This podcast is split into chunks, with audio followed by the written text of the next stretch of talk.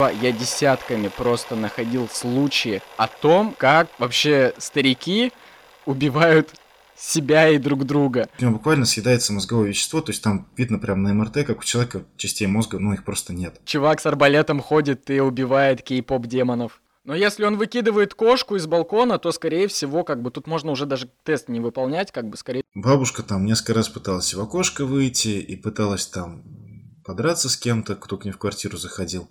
И просто, и как бы спустя 40 лет совместного счастливого брака кто-то из них хватает пушку и такой, все, заеб...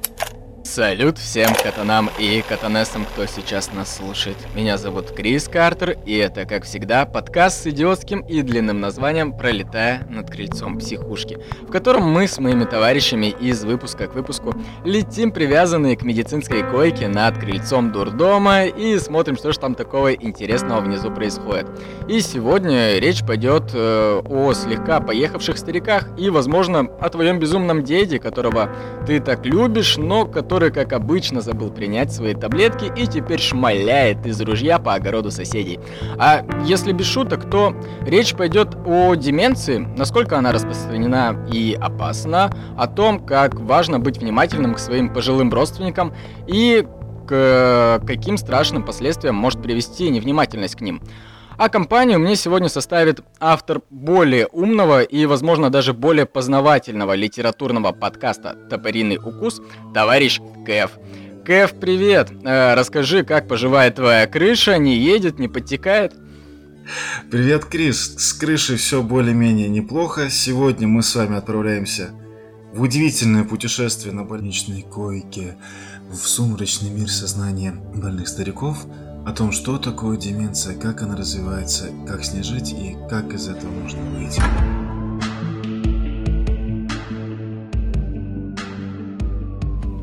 Да, отлично, хотя бы, что у нас будет э, рассказ о том, как об этом, как из этого выйти, потому что у меня нет информации о том, как из этого выйти. Именно поэтому по складывающейся потихоньку уже традиции нашего подкаста, подкаст будет разделен на две части.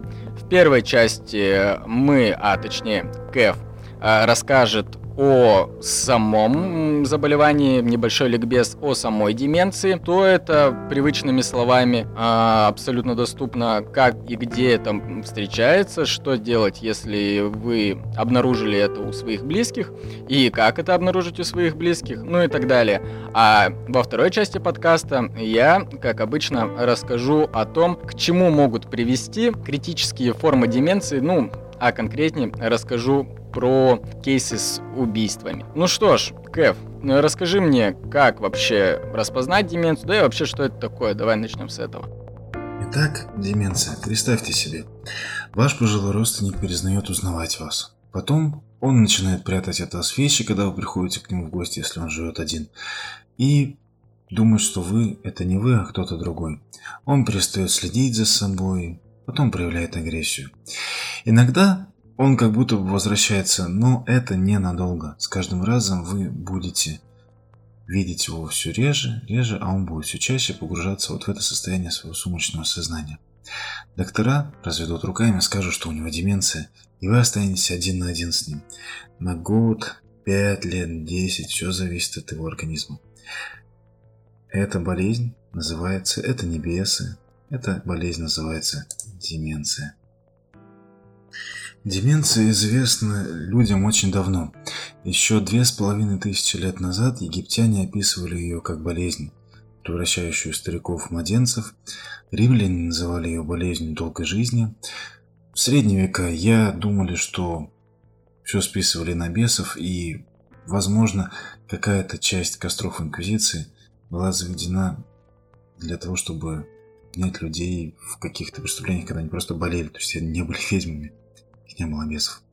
Почему это происходит? Если совсем коротко, организм изнашивается, и продукты жизнедеятельности мозга перестают из него удаляться, отравляют мозг, из которого буквально начинают пропадать части.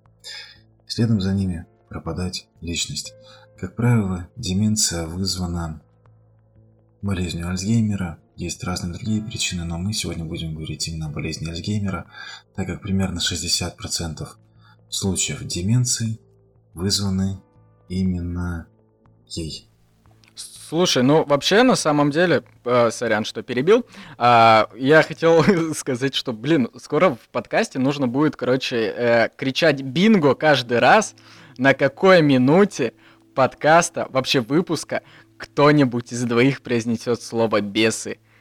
У меня не было ни одного, сука, выпуска, в котором никто-то не произносил слово бес. Обычно это происходит на первых 10 минутах. Я еще посмотрел э, на рекордеры, такой, типа, 4 минуты слово бесы произнесено, все отлично, выпуск идет в нужном направлении, все, все как и должно быть. Ну, да, собственно, э, я вот тебя перебил, но я потом дополню, в общем, своими какими-то мыслями на этот Единственное, что хочу сказать, все, что ты перечислил из э, симптомов, помимо э, галлюцинаций, по сути же, можно приписать практически к любому вредному пенсионеру. То есть, как бы, come on, вот там, не знаю, э, 9 из 10 бабушек, которые я знаю, бегают и хаотично там, не знаю, выключают, ну там, во-первых, борются с трат, с тратой электроэнергии, готовы там э, выключать абсолютно все в доме электричество, вынимать из пультов батарейки э, и бояться, что их будут облучать инопланетяне, вот условно, то есть как бы все сходят с ума по-разному, вот. И типа, и проблема в том, как определить просто то, что человек параноик ввиду э, старости, ввиду своей какой-то э, незнания, не, неосознанности или еще что-то, и прям деменцию-деменцию, потому что симптомы порой схожи, иногда как бы наши родственники ведут себя достаточно причудливо, но как бы заранее ты их в дурку-то не сдать. А здесь очень важный момент, потому что э, деменция, она же проявляется не только в том, что человек начинает прям, ну, сильно-сильно чудить. Она может и так у человека, да, быть. Может быть, действительно, с возрастом у него какие-то происходят там, ну, изменения, да, в мозгу, от которых он уж явно не становится лучше. Но что с ними делать, это уже, я думаю, такой момент, ну, зависящий от ситуации, да, и от возможностей, потому что все это ну, мне кажется, строго индивидуально. Но если говорить конкретно о деменции, как о старческом, да, слабоумии, то она, она очень многогранна. То есть она может быть как вот эта вредная старушка, да, которая там бегает и... Слушай, хотя мне кажется, если человек говорит, что его кто-то облучает, то тут явно есть повод, ну, уже на чем-то задуматься. А, который просто стал сварливый характер. Но это, на самом деле, знаешь как, а, я вот так тебе скажу, разница очень сильно видна. Потому что когда ты общаешься с человеком, у которого деменция, ты это, ну, это видно. Это видно по глазам, это видно по манере, но это ты никогда это не спутаешь ни с чем другим. Это просто надо один раз увидеть. Ну, человек как будто чем-то одержим. Э, взгляд такой одержимый. Да, ты знаешь, у него взгляд одержимого, и у него... Ну, в смысле, как одержимого? У него просто такой, ну, пустые глаза становятся. Вот. Ну, если так, да, по-простому. Это, ну, это видно. Вот, и поэтому, мне кажется, здесь эти вещи не спутаешь. Ну и потом, э, знаешь, если, допустим, у человека просто скверный характер, это одно, а другое, когда ты к нему, допустим, приходишь, он тебя не узнает, он не может сказать, что у него было вчера, что у него было там позавчера. Но он, допустим, помнит, как он там в 38 году участвовал в каких-нибудь соревнованиях, ну вот здесь есть повод задуматься. На самом деле, э, есть очень простой тест на память. Но это же можно списать на Альцгеймер, допустим, ошибочно. Ну, собственно, Альцгеймер, он и вызывает деменцию. Альцгеймер – это одна из основных причин возникновения деменции. Ну и деменции, насколько я знаю, э, видов деменции, то есть она не одна, как ты сказал, многогранно. Есть э, обычная форма, есть сосудистая форма деменции и еще несколько. То есть, как бы, ну вот самая опасная, насколько я знаю, сосудистая. Да, совершенно так, но здесь есть э, принципиальный момент, они могут возникнуть от разных вещей. Но протекание у них будет примерно ну, судя по тому, да, что я видел и research ил, но протекать будет примерно всегда одинаково. То есть они могут быть от разных вещей, но деменция сама по себе, она примерно выглядит одинаково у всех. И на самом деле, как определить, есть у вашего родственника деменция или нет, есть очень простой тест на слова.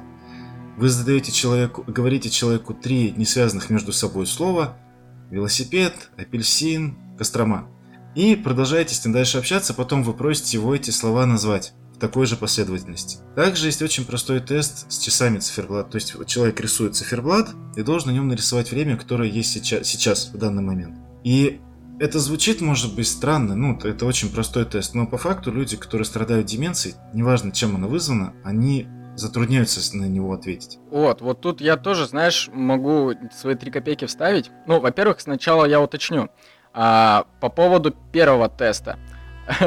Я так понимаю, когда ты приходишь к своему деду, и ты, ты его, его как минимум должен предупредить, да, о том, что я сейчас, короче, тебе скажу три э, рандомных слова, а потом продолжим говорить. Или ты, типа, не должен говорить ему о том, что это тест, и просто, типа, говоришь там, типа, э, банан, ананас, велосипед, а он такой смотрит на тебя как на идиота, ты такой, а, да ничего страшного, типа, ты помнишь, да, это вот как вчера Ливерпуль сыграл. Или ты предупреждаешь его о том, что сейчас будет тест? Ну, я не знаю, мне кажется, это все зависит от человека, я бы предупредил. Знаешь, вот я за тебя переживаю. Мне кажется, что нам с тобой надо к врачу. Давай попробуем вот это вот сейчас простой тест пройти и посмотрим, да, что у нас, какие результаты будут. Но опять же, здесь такой есть очень важный момент, что, ну, если вы не врач, и вы этот тест проводите, ну, по сути, результат вам, может быть, ни о чем не скажет. То есть всегда нужно, ну, здесь всегда нужен врач. Ну да, а штука с часами, с циферблатом, а, ее может, то есть как бы если не задолго до этого, да, вообще окей, задолго до этого у вашего деда был инсульт, то он тоже, короче, не пройдет этот тест в любом случае. Ну, точнее, не то, что не пройдет, он может его не пройти. То есть, как бы, в любом случае, там поражается полушарие, mm-hmm. которое отвечает за память, за э, абстрактное мышление, и поэтому, как бы, короче, если у вашего деда уже был инсульт, то, короче, я так понимаю, тут уже лучше все-таки через специалиста, потому что могут пересекаться симптомы, и вы можете ошибочно поставить не тот диагноз, э, ну, как бы, сидя на кухне вместе. Да, конечно, здесь я про это и говорю, что если вы не специалист, то ну, вы сами можете, ну, так просто для себя, да, как, ну, какое-то составить представление о том, что у него есть. Но если вот, как ты говоришь, у него был инсульт, да, допустим, либо травма головы какая-то, еще что-то, то, ну, естественно, всегда в таких случаях, ну, нужны врачи. Но если он выкидывает кошку из балкона, то, скорее всего, как бы тут можно уже даже тест не выполнять, как бы, скорее всего, он просто ебнулся, да, и нужно уже. Ну, да, вот в этом плане, знаешь, мне очень эта тема, ну, почему меня это интересует? Потому что, вот как ты говоришь, с балкона, мне просто, мне проще рассказывать, вот, ну, через личные, да, какие-то моменты жизни, потому что, мне кажется, это единственный приемлемый в моем случае вариант, потому что, ну, как я могу рассказывать о медицинских терминах, ну, не будучи врачом. Но почему я нее взялся? Потому что я с этим сталкивался. Когда, да, человек выглядывает в окно, вот, допустим, про свою соседку, да, расскажу. То есть, какой-то день она выглядывала в окно, у нее просто было лицо разбито в мясо все. Там бабушке лет 70. И она рассказывала какие-то истории, что к ней залезли в дом мужики, что у нее... Э, там они ее избили, что там пришла какая-то женщина. А по итогу выяснилось, что женщина просто ну, при тоже такое бывает, э, как потом мне уже сказали, что они пытаются всегда убежать куда-то, и она не могла открыть дверь, она просто с разбегу об эту дверь билась. Или у меня есть еще один вариант. На Тайлер Дертон и просто никому не говорит о бойцовском клубе. Либо, да, либо, друг, еще один момент, что все-таки бесы реальны. И это был неудачный результат, э, это самое. Обряда спиритизма. Сеанса экзорцизма. Сеанса экзорцизма, да. То есть, ну, как мы все знаем, существуют же закрытые отряды экзорцистов, которые сгоняют бесов. Может быть, это был один из них. Ну, я не знаю, может ты, может ты о них в курсе, я не слышал, ну, типа... Ну, вот... Если, если у тебя там где-то э, в, в интересных местах, где ты проживаешь, существуют такие бабки с такими культами клевыми, то, блин, я не знаю. Ну, я смотрел документальный фильм этот, Ван Хельсинг, японский, про такие отряды. Японский Японский Ван Хельсинг? Да. Что? И это документалка. Естественно. А что, ну, в смысле, что значит, они по... сами, что ли, это придумали? Конечно, все по реальным событиям. Чувак с арбалетом ходит и убивает кей-поп демонов. А, да, он убивает кей-поп демонов. Причем, замечу, в красном плаще. Чисто такой алукарт. Да, вот, алукарт, но его называют товарищ Лу, скорее всего, потому что как мы знаем, кей-поп демон, кей-поп признан демоническим только в Северной Корее. Ну вот, и что, собственно, дальше? Вот если такое произошло, и мы с вами увидели, что у человека явно есть проблемы, то здесь вариантов на самом деле не так много. Давайте, наверное, немножко здесь мы забегаем вперед. Э, надо начать вообще с того, почему это происходит. То есть, опять же, причин очень много, но согласно статистике, основные причины развития деменции – это болезнь Альцгеймера. И в ходе этой болезни у человека, ну, если совсем грубо, мозг изнашивается, и продукты его жизнедеятельности, они не выводятся, они его отравляют. И в мозгу буквально появляются у человека дыры. Вот эти дыры, это одна из причин, то есть у него буквально съедается мозговое вещество, то есть там видно прямо на МРТ, как у человека частей мозга, ну, их просто нет. Вот, либо их не видно на МРТ. Вот, и именно из-за этого у него начинаются вот эти перепады памяти, у него пропадает эпизодическая память, ну он помнит там что-то из детства, у него начинается агрессия, у него вылазят все, которые плохие черты были, они у него вылазят наружу. И вот это, я так понимаю, основная причина. Как, как не заболеть деменцией, это очень хороший вопрос. И что с ней делать? Вообще, если у человека она уже началась, то, к сожалению, вылечить ее ну, невозможно. Ее возможно притормозить. Есть э, больницы, в которых это делают, есть там определенные лекарства. Ну, я думаю, что если человек найдет специалиста, даже по теле, да, там, по скайпу с ним свяжется, тот ему обязательно подскажет, как это сделать. Ее возможно только притормозить. Вот. Но чтобы ее не допустить, это очень интересный вопрос. Э, потому что деменция, почему сейчас она распространяется чуть быстрее, чем раньше, ну, кроме того, что люди стали жить больше, это социальная изоляция. Поэтому, как только вот со старыми людьми с ними перестают много общаться, да, они перестают заниматься физической какой-то активностью, они перестают гулять, вот деменция начинает активно прогрессировать. Поэтому, если, ну, может быть, у вас есть, да, такие старостники, либо они у вас, ну, планируются в будущем, потому что, ну, к сожалению, никто сейчас не молодеет. Общайтесь с ними, вытаскивайте их на прогулки, играйте с ними, в, я не знаю, в доту можно с ними играть, да во что угодно. Зан... Социализируйте их максимально. Да, социализируйте, чтобы у них была занята голова. Потому что как только вы перестанете это делать, на смену вам придет вот эта ну, деменция, и потом уже вам будет, ну, совсем не до доты с дедом и не до кроссвордов, а у вас будут совсем другие задачи. Я говорю про это с юмором, то есть еще, да, прошу меня понять правильно, потому что когда вот, ну, я сам просто с э, таким человеком э, жил, за ним ухаживал, вот, и это действительно, это тяжелее в первую очередь для родственников, потому что для больного деменции у него проблем нет, на самом деле. Он очень редко испытывает какую-то вот, ну, сложности. Нет, а вот ну проблема... вот я могу поспорить на самом деле. Ну, это кто помнит, то не помнит, потому что, ну, я вот говорю, да, вот лично из э, своего опыта, из ну, опыта да, тех, с кем я общался. Опыта. И еще по поводу того, то, что ты говоришь, я, типа, на э, на позитиве об этом говорю. Так мы же вообще, типа, мы тут говорим о страшных вещах, абсолютно не на серьезных вещах, типа, да. потому что мы и так обсуждаем и так обсуждаем грустные вещи, еще на серьезных щах это все. А, так что, ну, мне кажется, слушатели уже привыкли к тому, то, что мы как бы абсолютно не, не то, что э, иронично как-то, но просто как бы позитивно смотрим на вещи и как бы э, видим проблему, не видим препятствий, просто пытаемся ее как-то решить. Ну да, не, просто хотел сделать такую оговорку, что я ни в коем разе там не, там, не иронизирую, да, над этим, не там, не смею. Это действительно очень ну, большая серьезная проблема.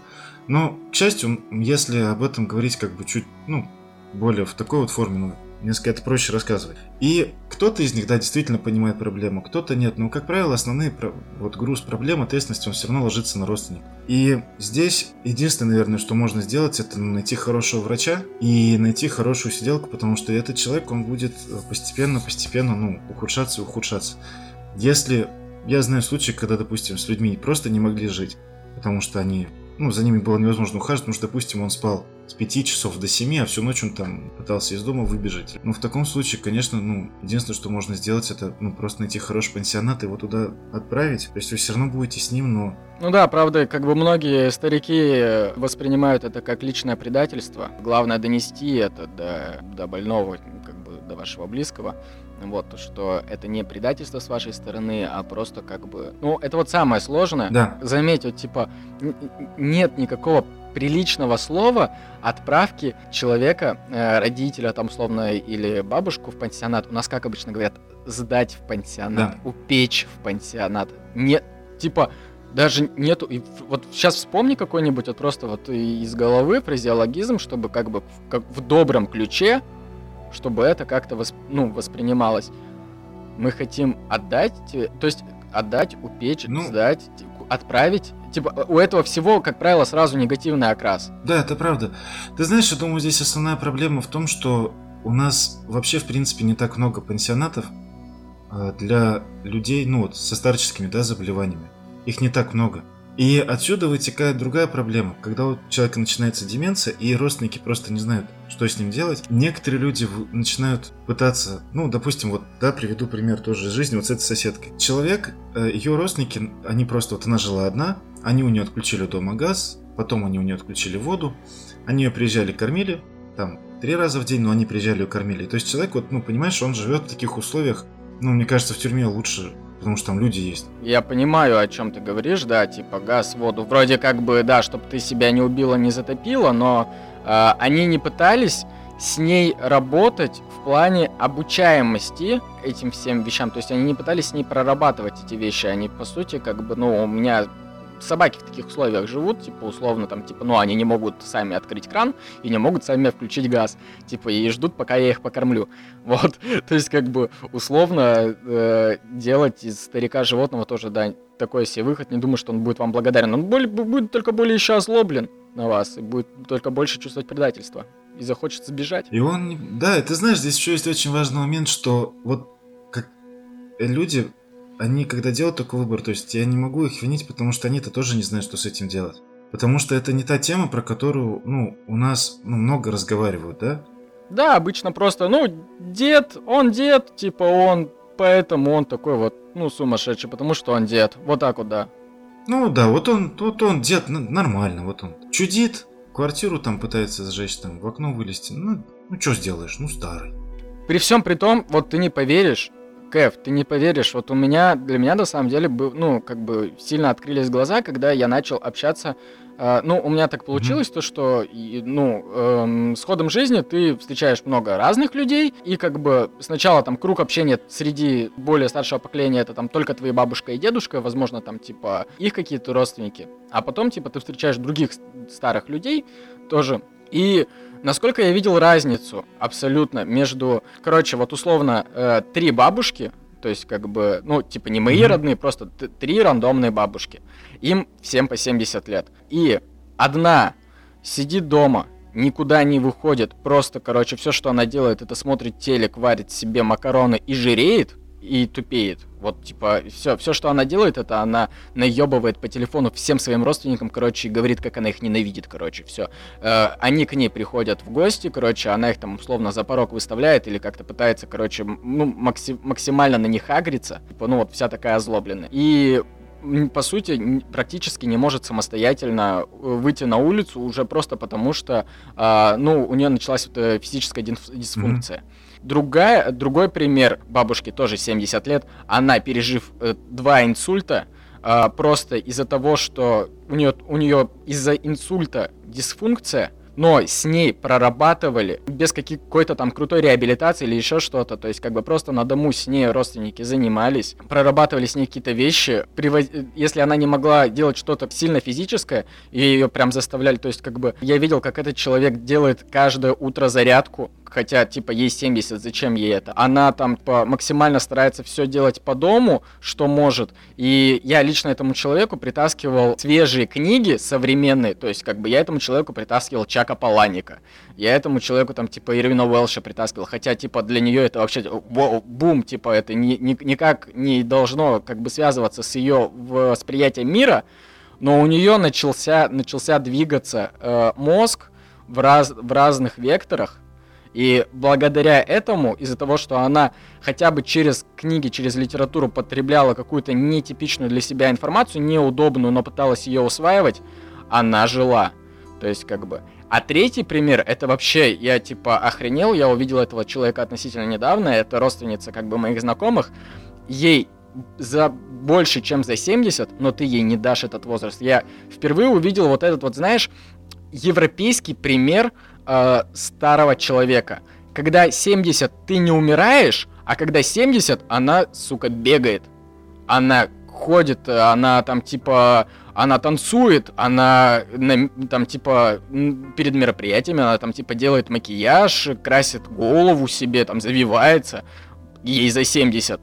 Я, и, то есть как бы она, да, немножко подтормаживает в диалогах, но типа она живет полноценной жизнью. Когда я типа спросил, а почему так? Ну, я у ее родственников как бы спрашиваю, типа, нифига, говорю, как бы, ей не дашь 70. Она такие, типа, она просто не сидела на жопе ровно никогда. Вообще. То есть она всегда чем-то занималась. Как она вышла на пенсию, она продолжала делать какие-то, как, ну, она продолжала жить социальной жизнью активной, а она постоянно там в саду себя чем-то занималась, и не монотонной какой-то работы, она постоянно там типа делала ремонт и прочее вот движухой занималась. И ты видишь прям то, что э, это три человека одного возраста, э, ну, которые вот, у которых разный lifestyle, и как этот lifestyle влияет на них непосредственно. Да, это очень важно. И ты знаешь, я думаю, это Еще здесь такой момент есть, что вот когда тебе 70 и сразу перестроиться на то, что ты должен стать активным, это очень сложно, поэтому вот, ну, мне кажется, это... Ты просто не должен прекращать им быть. Да, ты должен не просто прекращать, и мне кажется, ты просто должен с возрастом в себе вот эту привычку воспитывать, что-то делать. Ну, то есть, ну, развиваться, не, не, не батониться, допустим, все выходные, да, как-то, ну, чем-то заниматься, чем-то интересоваться, вот. Потому что это по итогу привычка, она просто тебе, ну, жизнь спасет. Конечном-то счете, ну, она тебе сделает жизнь более интересной, поэтому, да, здесь это очень, на мой взгляд, такая важная, жизненно важная привычка. И вот, кстати, что ты говорил по поводу м, изоляции и как это пагубно влияет. Тоже немного забегая вперед, так как я чекал криминальные кейсы э, деменции. Э, короче, э, когда из актуального, когда наступили карантинные меры жесткие на первой волне карантина, mm-hmm.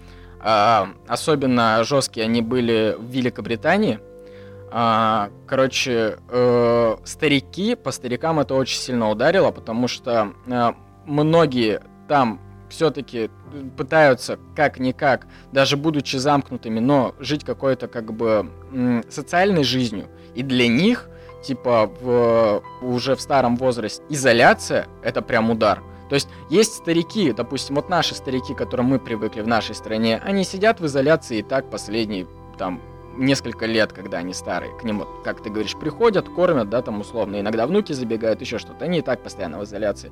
А есть старики, по которым это прям очень сильно ударило, и многие из них поканчивали, ну, прям статистику смотрел, э, то, что многие старики поканчивали жизнь самоубийством, не пережив изоляцию, просто потому что они э, не успели, ну, они, для них это был серьезный удар, они не смогли к ней адаптироваться. Ну, ничего себе, а ты расскажи, вот если ты читал про эти случаи, ну, что-то более, ну, такое конкретное, потому что это, мне кажется, очень ну, интересно. Если, если ты со своей частью закончил, в принципе, если там уже добавить нечего, то... Ты знаешь, а, да мне больше можем... добавить, наверное, уже и, и нечего, потому что остальное это из того, что мне хотелось бы рассказать. Я сказал, то есть здесь остаются только личные истории, но мне кажется, это не, не знаю, насколько, насколько это интересно. Нет, ну, в принципе, как бы для чего этот подкаст, как бы, ну, делись личной историей, если э, можешь. Ты знаешь, личная история по поводу деменции, да, есть чем, ну, есть что рассказать. Она, наверное, даже, ну, я как-то постараюсь две объединить. Собственно, смысл-то в чем? Э, когда вот такой человек, он начинает сначала чудить, то ты сначала не понимаешь, что, ну, вообще с ним, да, происходит, и, ну, что, наверное, просто это возраст. Вот на примере своей соседки, да, могу рассказать. И постепенно ты видишь, как человек вот проваливается, проваливается куда-то вот глубже, глубже. И самое, что в этом удивительное, что родственники, они, вот то, о чем мы до этого говорили, я, наверное, как-то больше как резюмирую это все говорю, они просто, они отрицают то, что с ней что-то плохо. То есть ты им говоришь, у вас там с ней то, у вас она там, может быть, вы к врачу съездите, все. У нас все нормально. Не лезьте в нашу семью. По итогу Бабушка там несколько раз пыталась в окошко выйти и пыталась там подраться с кем-то, кто к ней в квартиру заходил. А, по итогу она попыталась постирать шубу в ванной, залила весь, всех соседей под собой. Когда вскрыли квартиру, там все было в грязи, в тараканах, вода там на щиколотку э, от пола. И то есть ее родственники, они там ничего лучше не придумали, чем приехать, ну, в общем, набухаться там на этой квартире. И к чему это все рассказываю? К тому, что вот уделяйте внимание все-таки своим старикам, потому что, к сожалению, ну вот в какой-то момент жизни у них не остается никого, кроме вас. Вот сами они с этим не справятся. Вытаскивайте. Да и вообще все там будем. Да, это мы все там будем, и если не вы им поможете, то, к сожалению, никто им не поможет, и оставлять их один на один с такой серьезной проблемой, с ужасной на самом деле болезнью, на мой взгляд, ну это как минимум бесчеловечно. Поэтому, ну, просто уделяйте внимание своим старикам, общайтесь с ними, там, что-то им показывайте. Вот даже, знаете, у меня, допустим, дед, ну, там, 90 лет, и то, тут, тут ну, его там интересует, ну, показывал он там YouTube, какие-то видеоигры он там пытается, что-то там, то есть всегда можно втянуть здесь вопрос, ну, зависит от вас, как вы заинтересуете, как вы ему это продадите. Нифига, вот. в 90 интересуется видеоиграми. Это вообще какой-то Ну, он там не то чтобы пытался играть, ну там вот он там Майнкрафт ему показывал, в общем, он прям очень впечатлился то, что там можно строить, и то, что там можно какие-то большие здания, знаешь, делать вот такое. То есть меня что удивило, что он... Такой типа, чё, строить можно не только сарай? Да, и сам, и причем материалы просто в неограниченном количестве, да ладно. И вот он там, ну, мы... Даже, даже не надо пиздить соседние стройки. Да. Вот это да. Вообще, вот, и я помню, прям на него это такое впечатление произвело. Вот, поэтому все, что можете, пробуйте с ним делать, и самое главное, чем-то их занимайте. Вот, наверное, это все, что я хотел про деменцию рассказать. И, ты знаешь, мне было бы очень интересно послушать твою историю, потому что True Crime в деменции, это, ну, для меня, если честно, ну, это что-то... Это, про это очень редко говорят, но про это интересно было бы послушать. Да, вообще, в отличие от многих э, True Crime подкастов, мы не э, рассказываем True Crime кейс, а потом э, думаем о том, чем был болен маньяк-убийца, а мы сначала идем от диагноза, а потом уже ищем кейсы. Ну, вообще, на самом деле, э, вторую часть подкаста тогда можно э, отчертить э, рубрикой, э, которая уже стала постоянной, которая называется АУНТПКПК. Как ты думаешь, как расшифровывается АУНТПКПК? Наверное, я не знаю. У меня почему-то первое, что приходит в голову, это тетя пока-пока и какая-то такая история про маньяка, сильно любившего свою тетю, который болел всеми болезнями сразу. Дежурно входит в любую рубрику. Нет. А, рубрика АУНТПКПК — это аббревиатура к... Андрюх, у нас труп. Возможно, криминал. По Кайф. Короче, э, ну что ж, вообще, на самом деле, э, начать я с чего хотел. Ты бы вот, Кэв, ты бы реально знал, э, когда мы с тобой э, договорились о том, что мы будем э, говорить про деменцию, я начал, естественно, как бы, ну, понятное дело, шерстить Google, и я реально, я десятками, вот без шуток, там, типа, не один, не два, я десятками просто находил случаи о том, как вообще старики убивают себя и друг друга. Это просто ты, когда ты начинаешь в это погружаться, когда ты начинаешь это гуглить целенаправленно, ты понимаешь, это такие вещи, как пожары в городе. В большом городе, когда живешь, пожаров происходит тысячи на самом деле, небольших, локальных, но о них не говорят нигде в прессе, о них не говорят нигде по телевизору, потому что так себе инфоповод. Ну, пожар и пожар. Убийство и самоубийство стариков точно такая же фигня. Да всем по барабану, кто там как застрелился какой-то дед или кого-то убил, там, 70 лет, ну и что, это не инфоповод, но когда ты начинаешь в это погружаться и смотреть, ты начинаешь десятками находить одни и те же истории в разных частях мира, в разных городах, в разных культурах и традициях, но это прям одни и те же сценарии несмотря на то, то, что я говорю, это как бы разные страны, разные культуры, там э, разный уровень жизни. Но все сценарии, когда я начал э, ресерчить эту тему, я бы разделил на три группы у себя в голове. Это убийство первой степени, убийство второй степени и убийство самоубийства. Э, что значит убийство первой степени? Убийство первой степени это самое неинтересное, самое простое, это преднамеренное убийство. А, то есть как бы э, жили вместе муж и жена, э, они стали уже старые, и внезапно как бы дед такой, блядь, Гала, ебаный в рот, я живу с тобой, сука, 40 лет. 40 лет ты трепишь мне нервы, ну, вот мне сейчас 75, я спокойно нахуй проживу еще лет 5 в тюрьме и поебать. Мне все равно осталось лет 5, поэтому иди-ка сюда, дай-ка я тебя шмальну, сука.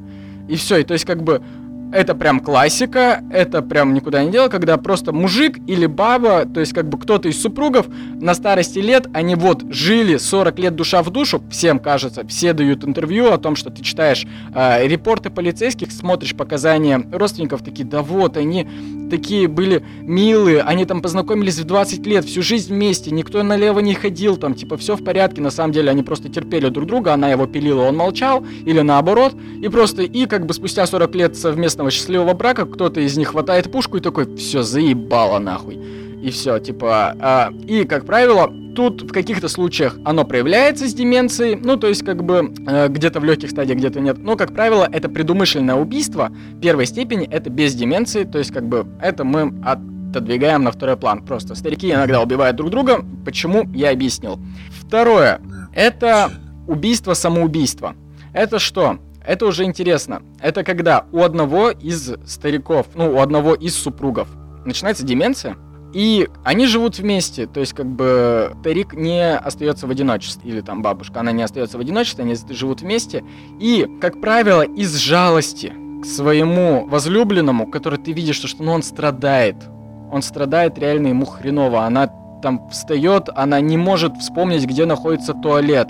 И она мало того, что типа срет тебе в коридоре, тебе за этим нужно прибирать, потому что ее супруг, так еще и как бы ей стыдно за это. То, что она такая, типа, блядь, come on, я нихуя не соображаю, и мне стрёмно. И все. И они решают как бы либо по договоренности, либо не сговариваясь как-то, ну просто понимая уже, что к чему идет, просто такие, ну, типа, жили они долго счастливо и умерли они в один день. И просто как бы один из супругов договаривается убить второго, и потом сам э, застреливается. Как правило, их находят дети, как бы, и такие, типа, ну, в принципе, окей. Типа, это, да, грустно, но, с другой стороны, если мы посмотрим правильно, типа, ну, давай так, э, это люди, вот мы просто, мы с тобой, с, я когда это в голове у себя пытался сформулировать вообще, ну, то есть как бы понять всю систему, это мы с тобой с высоты там 25-30 э, лет. Думаем, ну, блин, ну, жизнь прекрасна, классно, все здорово, что-то делаем, двигаемся, типа, и мы такие с тобой молодцы, сидим такие советуем, да, старикам нужно социализироваться, им нужно там двигаться по жизни, им нужно что-то делать, но мы с тобой не знаем, каково это, когда тебе 70-80. Ты типа увидел все, что было у тебя в силах увидеть. Э, маловероятно, ты внезапно в 80 лет сможешь переключить какой-то свой привычный сценарий. Маловероятно, что ты возьмешь там типа зеленый чемодан и попрешься в кругосветку. Э, у многих нет на это возможности. И ты понимаешь, что, что каждый твой день это один и тот же сценарий. И ты такой, типа, блядь, я просто хочу уже посмотреть, что там будет дальше. Можно я просто переключу этот канал, нажму на курок, и мы с моим любимым человеком отправимся в там, может, кто-то верит в реинкарнацию, кто-то не верит, кто-то верит mm-hmm. в рай. Короче, типа, давайте мы уже просто переключим канал, не будем мучить ни себя, ни кого-то. То есть, как бы, в первую очередь, это не столько освобождение себя от... Э, это не столько от супер грусти какой-то, а это просто усталость от жизни, типичная усталость от жизни. Потому что, э, как ты уже говорил ранее, да, а, э, Всемирная организация здравоохранения говорит нам о том, что люди стали жить дольше. Мы научились увеличивать старость мы научились продлевать жизнь медикаментозно, там, здоровым питанием, еще что-то. Мы научились жить долго, но мы не научились, что мы будем делать последние 20 лет своей пенсии. Вот этого мы не научились делать. Чем они будут заниматься? То есть, как бы круто, мы живем дольше, но типа скучно же, пиздец. Вот. И типа... Да я понимаю, о чем ты говоришь прекрасно. Да, и Я думаю, бы... что нельзя этих людей осуждать их нельзя, потому что, правда, вот мне кажется, знаешь, как извини, если перебил, есть этот очень важный момент, что вот у каждого человека есть, да, право на свою жизнь, право распоряжаться ей, как он хочет. Да, да, да. Если, ну, это же право, оно есть, оно же везде в конституциях прописано. И, наверное, такой, ну, я думаю, что такой выбор, ну, я не могу, я, допустим, я лично не могу осудить. Возможно, ну, кто-то может, но мне кажется, это... Ну да, и как правило, э, когда слушаешь родственников, э, во-первых, как бы, ну, да, грустно, но они, как правило, обычно рады за своих стариков. Вот, серьезно, то есть, как бы, я слышал даже, как бы, примеры, когда э, старики уходили вместе, то есть, вот, по принципу убийства-самоубийства, и, как бы, и просили, э, там, оставляли записку, типа, come on, можно, пожалуйста, без грустных похорон, мы вдвоем с моей супругой свалили, типа, отдохните, пожалуйста, на похоронах. И там реально там типа люди собираются. Я смотрел, я реально, я смотрел фоточки с похорон, так вот, после таких кейсов. А они собираются, включают просто слайд-шоу, как э, из старых реставрированных фотографий, как эта супружеская пара познакомилась, какая у них была свадьба. Вообще, короче, ну всю жизнь они просто вспоминают как бы то, что были два прекрасных человека, которые решили умереть в один день. И это не редкий случай. Это типа вот когда начинаешь это ресерчить, это достаточно часто. Вот. И как бы с одной стороны грустненько, но я вот как бы где-то в глубине души радуюсь. Да, это, ну это вообще такая, вот. мне кажется, кажется, очень интересная тема для обсуждения. Может быть, мы как-нибудь с тобой ну, сделаем, да, про нее выпуск, потому что как вот человек именно, ну, именно вот этот момент утраты, да, когда человек уходит, как это люди другие воспринимают, как вообще он для себя это воспринимает, чем это для него является. Это же такой очень большой, глубокий вопрос, мне кажется, для обсуждения. Здесь есть о чем поговорить. Ну да, достаточно трепетный. Да. И третий, самый интересный, естественно, Это вот тоже, когда человека э, поражает деменция, и он убивает кого-то из своих близких. И вот тут уже проблемы в основном возникают в судебных институтах, в судебных практиках разных стран. Этот э, вопрос очень остро встает в Канаде, в Соединенных Штатах, Великобритании о том, как судить этих людей, потому что зачастую опять-таки, тоже повторюсь, десятки случаев э, я видел, и я скидывал тоже в чатик, я не знаю, видел ты или нет. А, мужчины убивают своих женщин и не помнят об этом. Абсолютно не помнят.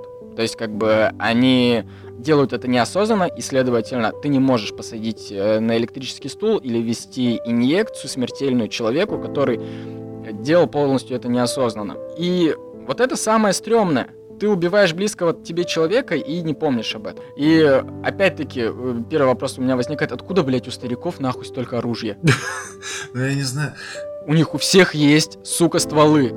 У всех, блядь. Не, ну это может быть в Штатах, в Канаде. У нас-то, мне кажется, у нас же как по статистике самое главное оружие это кухонный нож там с синей что ли ручкой. Но у стариков еще, может, охотничьи оружия там где-то сохраняются в деревне. Да, да и мне кажется, те чуваки, которые пережили холодную войну, а если те, кто еще пережили обычную войну, а то они, в принципе, могут делать э, пушки из говна и палок. Они умеют это. Да, как эти, да.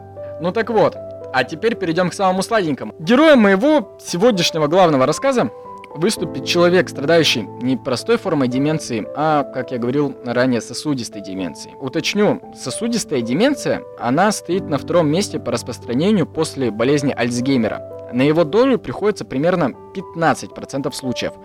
Она, сосудистая деменция, поражает от 1 до 4% населения старше 65 лет.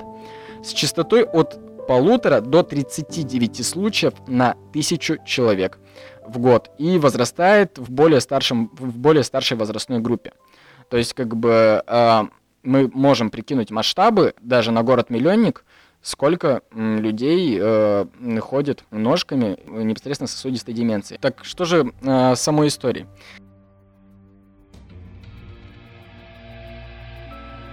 Семидесятидевятилетний мужчина, бывший фермер-мясник, был обнаружен и арестован полицейскими в своем доме. Перед задержанием мужчина ходил по комнате в очень растерянном состоянии. Он пытался осмыслить то, что совершил незадолго до этого. Его одежда была в крови. Он, с одной стороны, не понимал, почему он весь в ней. А с другой, кровь на его одежде сопровождала его большую часть жизни при работе на скотобойне. За долгие годы он уже научился не обращать на нее внимания – Кровь для него это не более чем жидкость, наполняющая свисающие на крюках туши животных. За три недели до происшествия обеспокоенная 80-летняя супруга этого мужчины обратилась за помощью к своим детям. «С вашим отцом что-то не так», — говорила она. «В последнее время он очень плохо засыпает, а если и засыпает, то спит очень тревожно. Он говорит во сне, встает средь ночи, смотрит в пустоту и разговаривает, как говорит он сам, с дьяволом. Разговаривает с ним вслух. А в иную ночь он может не ложиться вовсе, в ожидании, когда к нему явится Богородица. Позже дети супругов отвели своего отца к врачу. Помимо прочего, они рассказали, что их отец каждый день начал готовиться к выходу на работу, хотя уже много лет находился на пенсии – как проявлялась его подготовка к работе, спросите вы? Он точил ножи. На первичном приеме доктор порекомендовал для мужчины полное психиатрическое и психоневрологическое обследование с последующим медикаментозным лечением. Последующее обследование для мужчины было назначено по записи через две недели, но пройти его он уже не успел – за 9 дней до сеанса к психоневрологу супруги, как обычно, проводили, казалось бы, обычный спокойный вечер в своем доме.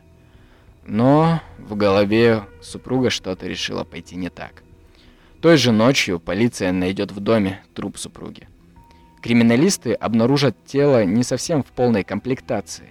Помимо колотых ран в районе груди, которые мужчина нанес первыми, он еще пытался разделить супругу на части и отчасти ему это удалось. В медико-психиатрическом рапорте не указано, какие именно части тела демонтировал мужчина от своей супруги. Так как это не судебно-медицинский рапорт и не полицейский, их мне, к сожалению, не удалось найти. Но зато в нем указано другое уточнение. На теле также обнаружен разрез в левой паховой области, и это наводит меня на некоторые вопросики. Потому что, как утверждал сам мужчина и что позже подтвердят психиатры, мужчина, находясь в бредовой агонии, посчитал, что на момент убийства он работал на скотобойне. Жену же он отождествлял на тот момент с тушей животного и был в полнейшем ужасе после того, как осознал, что это, собственно, была его жена. И это как бы объясняет попытку фрагментации тела. Это входило в его рабочую процедуру при разделке мяса. Но, но, я что-то не понимаю, я вот что-то не помню, чтобы мясники засовывали нож туши во влагалище, хотя, наверное, таким образом он думал, что так удобнее вырезать ногу, но на самом деле мы этого не знаем. Был ли он на самом был ли на самом деле в этом убийстве какой-то личный подтекст с, с акцентом на уничижение половых органов? Ведь, как мы знаем, убийцы никогда просто так не пытаются изрезать э, лицо или половые органы жертвы. У всего этого всегда есть какой-то внутренний мотив. При порезе лица жертвы убийца пытается ее обезличить, а при изувечивании половых органов он пытается либо отомстить за пережитое насилие, либо отомстить э, за равнодушие к нему в сексуальном плане. Но, тем не менее, мужчина был арестован. Ему, как нетрудно догадаться, э, была диагностирована тяжелая стадия сосудистой деменции и ворох других вспомогательных симптомов, таких как психическая и физическая дисфункция, частичная потеря памяти, раздражительность и наш любимый НУРЕЗ. И вот на НУРЕЗе у меня... Ты можешь сказать, Кэф, что я натягиваю сову на глобус, но смотри, Чувак занимался всю жизнью разделкой мяса. И, как бы, по сути, для меня разделка мяса животных — это какое-то латентное проявление зоосадизма. Так, вот тут я бы хотел сразу сам себя поправить. Переслушав сказанное, я подумал, что, наверное, все-таки нет. Разделка животных не является в 100% случаях латентным проявлением зоосадизма, но я просто не исключаю факт того, что, в принципе, такие люди могут быть неосознанного, возможно. Плюс ко всему есть НРС, и опять-таки по нашему любимому Макдональду 2 из 3. Мы не знаем, любил ли он что-то поджигать или нет, но так или иначе, вся эта дичь у него вылезла наружу в 79 лет, и вот чем это все закончилось, ты слышал.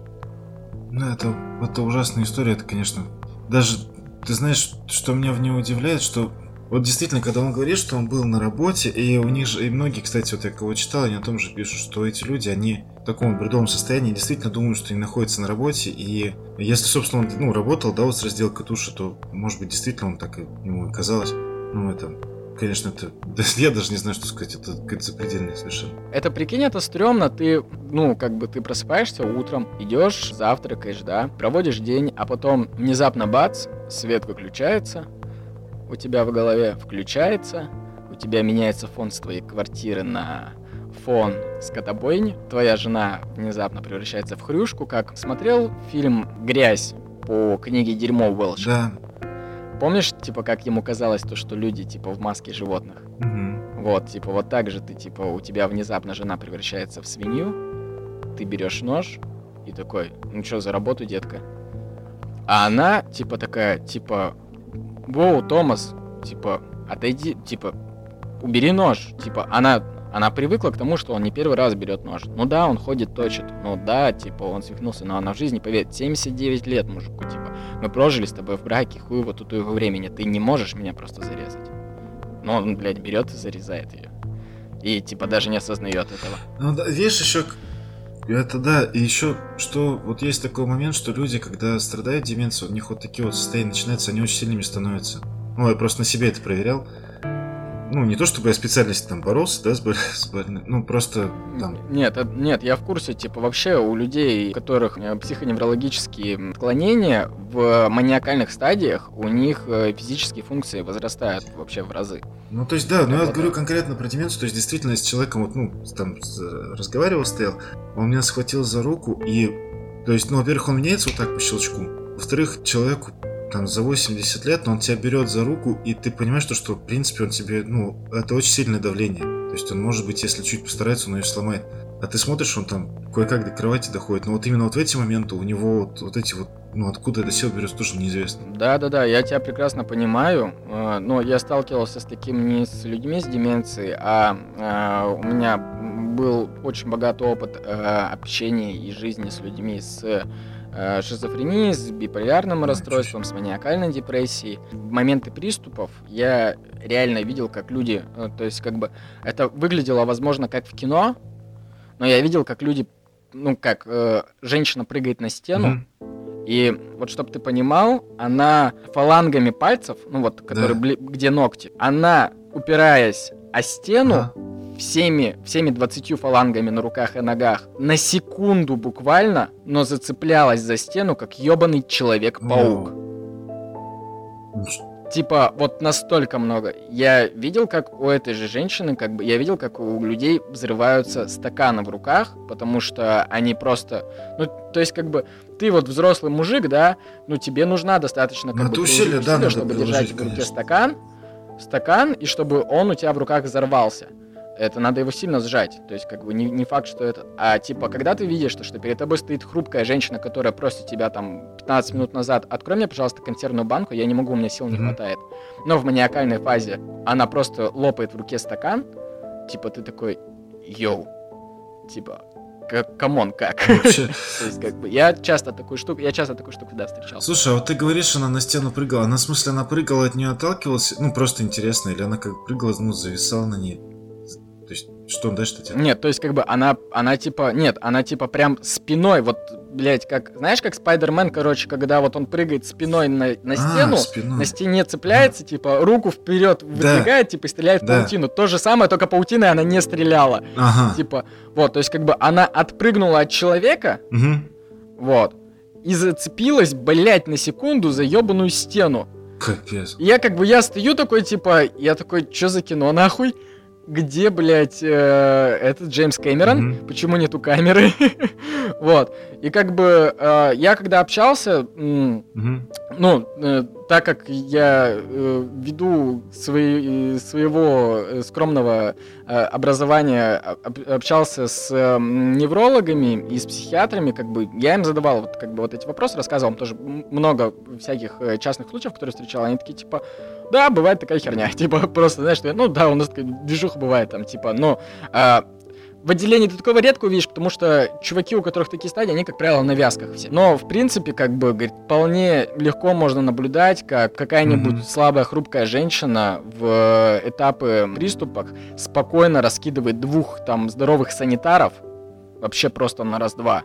Просто потому что они, блядь, не могут скрутить. У нее, у нее силы, как у коня, становятся. Потому что весь твой потенциал, который у тебя есть, он у тебя просто импульсом посылается вот, вот как бы в э, нужной точке.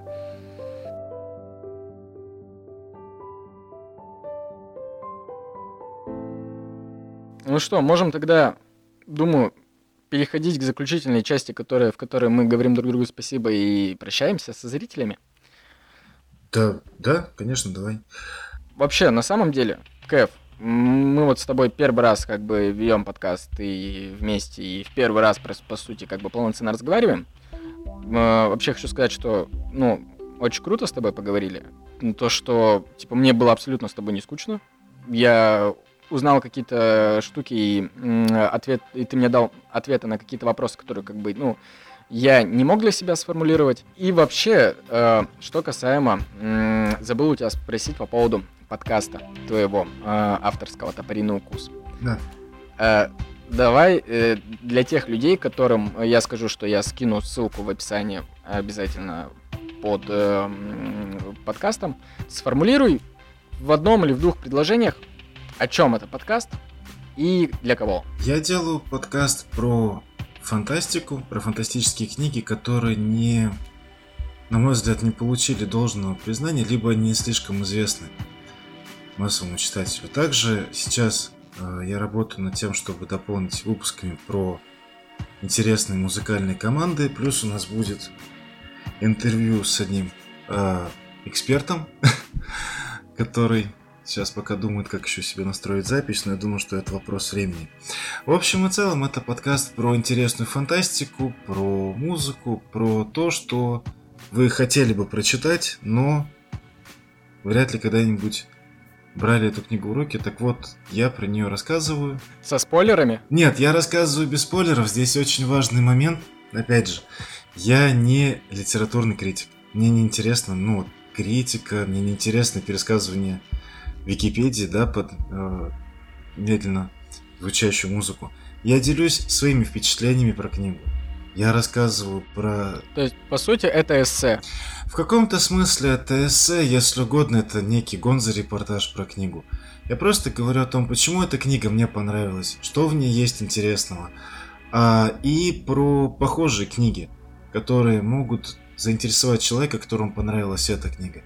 То есть это просто мой э, авторский подкаст с моими впечатлениями про книги. Я буду очень рад, если вы послушаете его и, может быть, оцените. Добро пожаловать. Ссылку Крис прикрепит э, посту. Да, да, обязательно. Я, в свою очередь, хочу сказать тебе спасибо большое, что ты меня позвал. Это у меня первый опыт ведения совместного подкаста, и это было великолепно. Мы, на мой взгляд, очень интересно поговорили про тему деменции, и надеюсь, что мы как-нибудь с тобой еще проведем какой-нибудь выпуск. Да, да, конечно, обязательно. Ну, что ж, дорогие э, катаны и катанессы, те, кто смогли дослушать этот выпуск до конца, я, как обычно, пытался сделать его короче, я, как обычно, пытался сделать его э, чуточку компактнее, но вот не получается у меня с моими соведущими долго разговаривать. Ой, коротко разговаривать.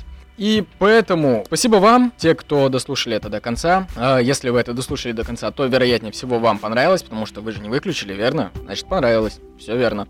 А, тогда э, огромная просьба э, шерить э, этот выпуск или другие выпуски э, всем своим друзьям знакомым, кому, у кого есть э, старики.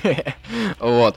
И если вы не слышали другие какие-то мои выпуски, то, пожалуйста, проследуйте в плейлист, и там тоже много чего интересного. И не забывайте оставлять комментарии, э, в которых вы можете э, сказать, что э, я или мой гость, не разбирающийся ни в чем долбоеб, и предлагать темы для других выпусков. А еще не забывайте ставить оценочки, мне будет очень приятно. Услышимся. Счастливо. спасибо, всем пока.